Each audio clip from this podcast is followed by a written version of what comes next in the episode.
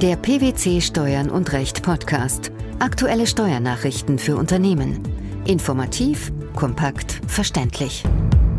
Herzlich willkommen zur 203. Ausgabe unseres Steuern und Recht Podcasts, den PwC Steuernachrichten zum Hören.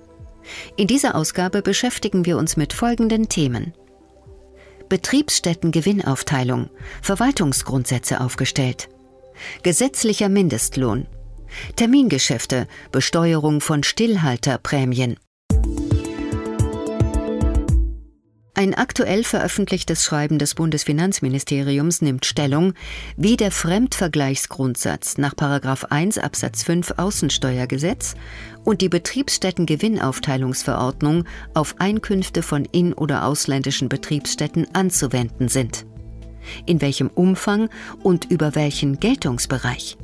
Auf 186 Seiten regelt das Schreiben des Bundesfinanzministeriums die Grundsätze der Finanzverwaltung für die Prüfung der Anwendung des Fremdvergleichsgrundsatzes im Regelungsrahmen des Paragraphen 1 Absatz 1 Außensteuergesetz in allen grenzüberschreitenden Fällen einfacher Betriebsstätten, unabhängig davon, ob im jeweiligen Fall ein Doppelbesteuerungsabkommen anwendbar ist oder nicht.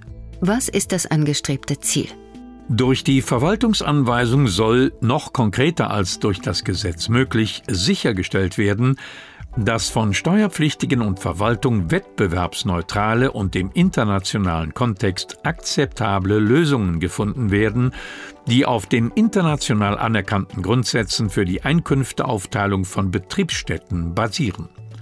Die Verwaltungsgrundsätze für die Betriebsstättengewinnaufteilung übernehmen hierzu die von der OECD erarbeiteten Eckpfeiler zur Anwendung des Fremdvergleichsgrundsatzes. Um welche Punkte handelt es sich? Beispielsweise um die zentrale Bedeutung der Zuordnung von Personalfunktionen, Wirtschaftsgütern, Chancen, Risiken und Eigenkapital aber auch um die fremdvergleichskonforme Ermittlung der Einkünfte der verselbstständigten Betriebsstätte oder um anzunehmende schuldrechtliche Beziehungen zwischen Betriebsstätte und übrigem Unternehmen.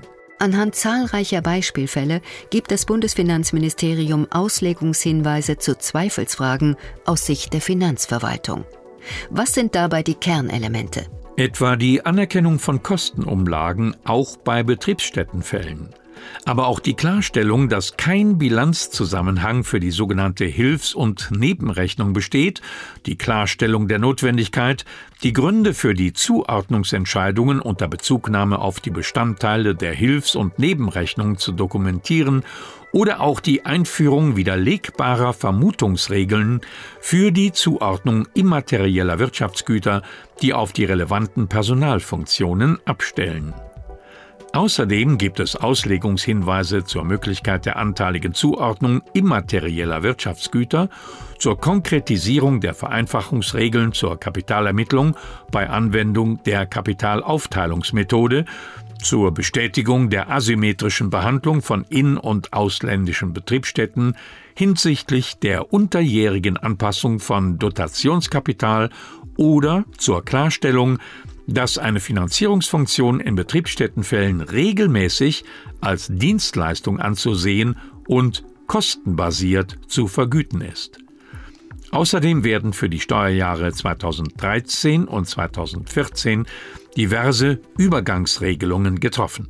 Zu begrüßen ist, dass die ursprünglich im Entwurf der Verwaltungsgrundsätze für die Betriebsstättengewinnaufteilung vorgesehene Randnummer 49 ersatzlos gestrichen wurde. Hier wurde ursprünglich klargestellt, dass Betriebsstätten ohne Personalfunktionen kein oder allenfalls ein geringer Gewinn zugeordnet werden kann. Was ist der Grund für die Streichung? Der entsprechende Passus war mit Blick auf Pipeline-Betriebsstätten später als problematisch betrachtet worden, da er verkennt, dass beim Vorhandensein bestimmter besonderer Assets, den laufenden Personalfunktionen, faktisch so gut wie keine Bedeutung für den Unternehmenserfolg zukommt. Was sollten Steuerpflichtige nun beachten? Steuerpflichtige sind gut beraten, die nun vorliegenden Verwaltungsgrundsätze für die Betriebsstätten-Gewinnaufteilung durchzusehen sowie die weiteren Entwicklungen genau zu beobachten. Die internationalen ebenso wie die nationalen Neuregelungen zur Besteuerung von Betriebsstätten werden gravierende steuerliche Auswirkungen haben. In vielen Fällen wird es deshalb Handlungsbedarf geben. Der zweite Beitrag unseres heutigen Podcasts beschäftigt sich mit dem gesetzlichen Mindestlohn. Dieser wurde zum Jahreswechsel von 8,50 Euro auf 8,84 Euro brutto je Zeitstunde erhöht. Dies gilt auch für nach Deutschland entsandte Mitarbeiter ohne deutschen Arbeitsvertrag. Damit wurde die Entscheidung der Mindestlohnkommission umgesetzt und verbindlich gemacht. Die Verordnung ist zum 1. Januar 2017 in Kraft getreten. Die Kommission hat sich bei ihrer Entscheidung in der Jahresmitte 2016 nachlaufend an der Tarifentwicklung der vergangenen 15 Monate orientiert. Für wen gilt der neue Mindestlohn und wer ist davon ausgenommen? Diese Frage beantwortet Julia Rosemann, Rechtsanwältin bei PricewaterhouseCoopers in Frankfurt so. Der gesetzliche Mindestlohn, den Sie gerade ansprachen, der bildet mit den 8,84 Euro jetzt in 2017 die absolute Untergrenze. Er gilt für alle Erwerbstätigen, die auf deutschem Staatsgebiet arbeiten. Ausnahmen können Sie im Gesetz finden für Langzeitarbeitslose innerhalb der ersten sechs Monate nach der Arbeitslosigkeit und auch für Praktikanten, wenn es sich aber um ein Pflichtpraktikum wirklich handelt oder ein freiwilliges Orientierungspraktikum und äh, das darf maximal drei Monate dauern und darf bei dem gleichen Arbeitgeber nicht schon einmal davor durchgeführt worden sein. Gibt es noch Besonderheiten in verschiedenen Branchen? Für in- und ausländische Arbeitnehmer, die in regulierten Branchen auf deutschem Territorium arbeiten, wird der Mindestlohn durch allgemeinverbindliche Tarifverträge oder Rechtsverordnungen reguliert. Das betrifft beispielsweise die Zeitarbeits- und Pflegebranche, die Baubranche sowie die Fleischwirtschaft, Land- und Forstwirtschaft, den Gartenbau, die ostdeutsche Textil- und Bekleidungsindustrie sowie Großwäschereien. Für die Textil- und Bekleidungsindustrie gilt seit dem 1. Januar 2017 ein Mindestlohn von 8,84 Euro. Wie sieht es in der Elektro- oder Handwerksbranche oder bei Leiharbeitnehmern aus? Durch die relativ neue Allgemeinverbindlichkeitserklärung des Tarifvertrags der Elektro- und Handwerksbranche wurde dort seit dem 1. Januar und bis zum 31. Dezember 2017 ein Mindestlohn von 10,40 Euro in den neuen bzw. 10,65 Euro in den alten Bundesländern eingeführt. Besonderheiten gibt es noch in der Zeitarbeitsbranche. Der Mindestlohn für Leiharbeitnehmer beträgt derzeit 9 Euro in West- und 8,50 Euro in Ostdeutschland bis zum 31. Dezember 2016. Ob es eine Folgevereinbarung gibt, hängt vom Ergebnis der Tarifverhandlungen ab. Bis dahin gilt ab dem 1. Januar 2017 der gesetzliche Mindestlohn von 8,84 Euro. Müssen Leiharbeitnehmer nur den Mindestlohn bekommen? Julia Rosemann präzisiert dies. Nein, der Mindestlohn ist nur eine der Begrenzungen, die eingehalten werden müssen. Da legen sich dann noch weitere Schutzvorschriften gesetzlich drüber. Die Leiharbeitnehmer müssen normalerweise genauso gut behandelt und bezahlt werden wie ein vergleichbarer Inhouse-Arbeitnehmer, der auf diesem Arbeitsplatz arbeitet. Häufig verdient so ein Inhouse-Arbeitnehmer in der Praxis aber dann doch mehr als ein Leiharbeitnehmer. Das wird häufig dadurch auch in einer rechtstreuen Art und Weise bewerkstelligt, dass von diesem Equal Pay und Equal Treatment Grundsatz durch einen Tarifvertrag abgewichen wird. Das geht dann zukünftig ab dem 1. April 2017 zwar noch weiterhin, aber normalerweise nur noch für neun Monate. Der Gesetzgeber hat ihr eine Zeitlimitierung eingeführt.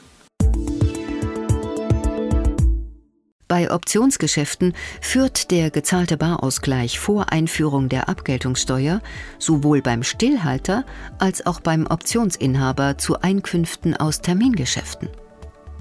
Zahlt der Stillhalter bei einem Optionsgeschäft einen Barausgleich, führt dies nach einer aktuell veröffentlichten Entscheidung des Bundesfinanzhofes zu einem steuerlich zu berücksichtigenden Verlust.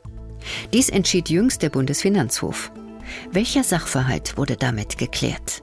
Im entschiedenen Fall war streitig, ob Verluste aus Stillhaltergeschäften steuerlich zu berücksichtigen sind. Der Kläger hatte vor und nach der Einführung der Abgeltungssteuer am 1. Januar 2009 Verkaufs- und Kaufoptionen auf den Dow Jones Eurostox 50 Index eingeräumt. Für die Übernahme der Verpflichtung zum Ende der Laufzeit der Option die Differenz zwischen dem tatsächlichen Schlussabrechnungspreis und dem Basiswert auszugleichen, erhielt er eine Stillhalterprämie. Diese unterlag vor der Einführung der Abgeltungssteuer der Besteuerung nach 22 Nummer 3 des Einkommensteuergesetzes und wird seit dem 1. Januar 2009 gemäß 20 Absatz 1 Nummer 11 Einkommensteuergesetz besteuert. Das Finanzamt lehnte die steuerliche Berücksichtigung des vom Kläger nach Endfälligkeit der Optionen gezahlten Barausgleichs ab. Die hiergegen erhobene Klage hatte zunächst Erfolg. Das Urteil wurde vom Bundesfinanzhof allerdings wieder aufgehoben und in wesentlichen Teilen abgewiesen. Wie lautete die richterliche Begründung? Zwar sei der Barausgleich entgegen der Auffassung der Finanzverwaltung sowohl vor als auch nach Einführung der Abgeltungssteuer als Verlust des Stillhalters aus einem Termingeschäft steuerlich zu berücksichtigen.